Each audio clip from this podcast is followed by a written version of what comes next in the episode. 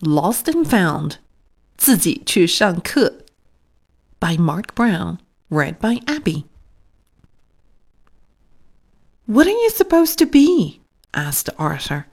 I mashed potatoes, said DW, in a festival of foods at school tomorrow. Gee, too bad I have my swimming lesson, said Arthur. You'll have to take the bus to your lesson, said Mom, and I'll pick you up. All by myself? asked Arthur. We've taken a bus before, said Mom. You know how. Maybe I'll ask Buster to come along, said Arthur. Good idea, said Mom. On the way to school, Arthur invited Buster. You mean the real bus? asked Buster. The one that goes all the way to the end of town? Sure, said Arthur. We just pay our money and go. I don't know, said Buster. I heard about this guy who got on the bus and it just kept going and going and going. We can study for our science test. And you can watch me swim, said Arthur. It'll be fun. After school, Arthur and Buster waited at the bus stop. Did you hear about the kid who didn't have enough money? asked Francine. The driver wouldn't let him off the bus. All of a sudden, Arthur didn't feel so well. Here comes the bus, said Francine. Good luck. Exact change only, growled the driver. The boys paid him and quickly took their seats.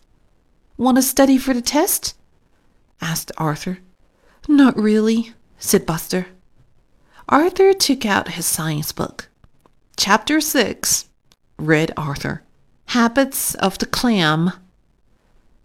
By the time the bus stopped at the pool, Arthur and Buster were sound asleep. Last stop, called the driver. Everyone out. Where are we?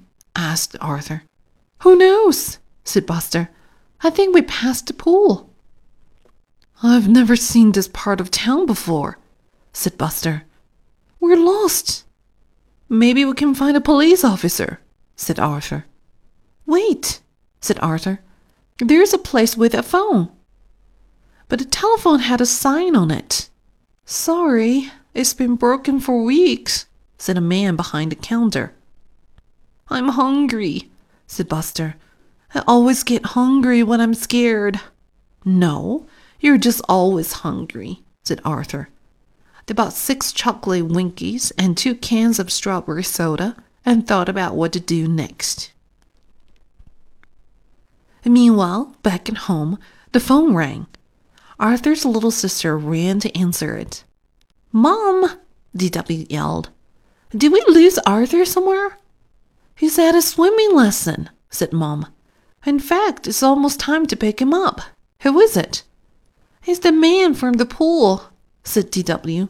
Arthur isn't there. Give me the phone, gasped Mom. What do you mean he's not there? If Arthur's lost, said DW, can I have his room? Arthur and Buster finished their snacks, and then Arthur got an idea. Let's go back to the bus stop and try and get a bus home, said Arthur. Great idea, said Buster. Can you loan me some money for the bus?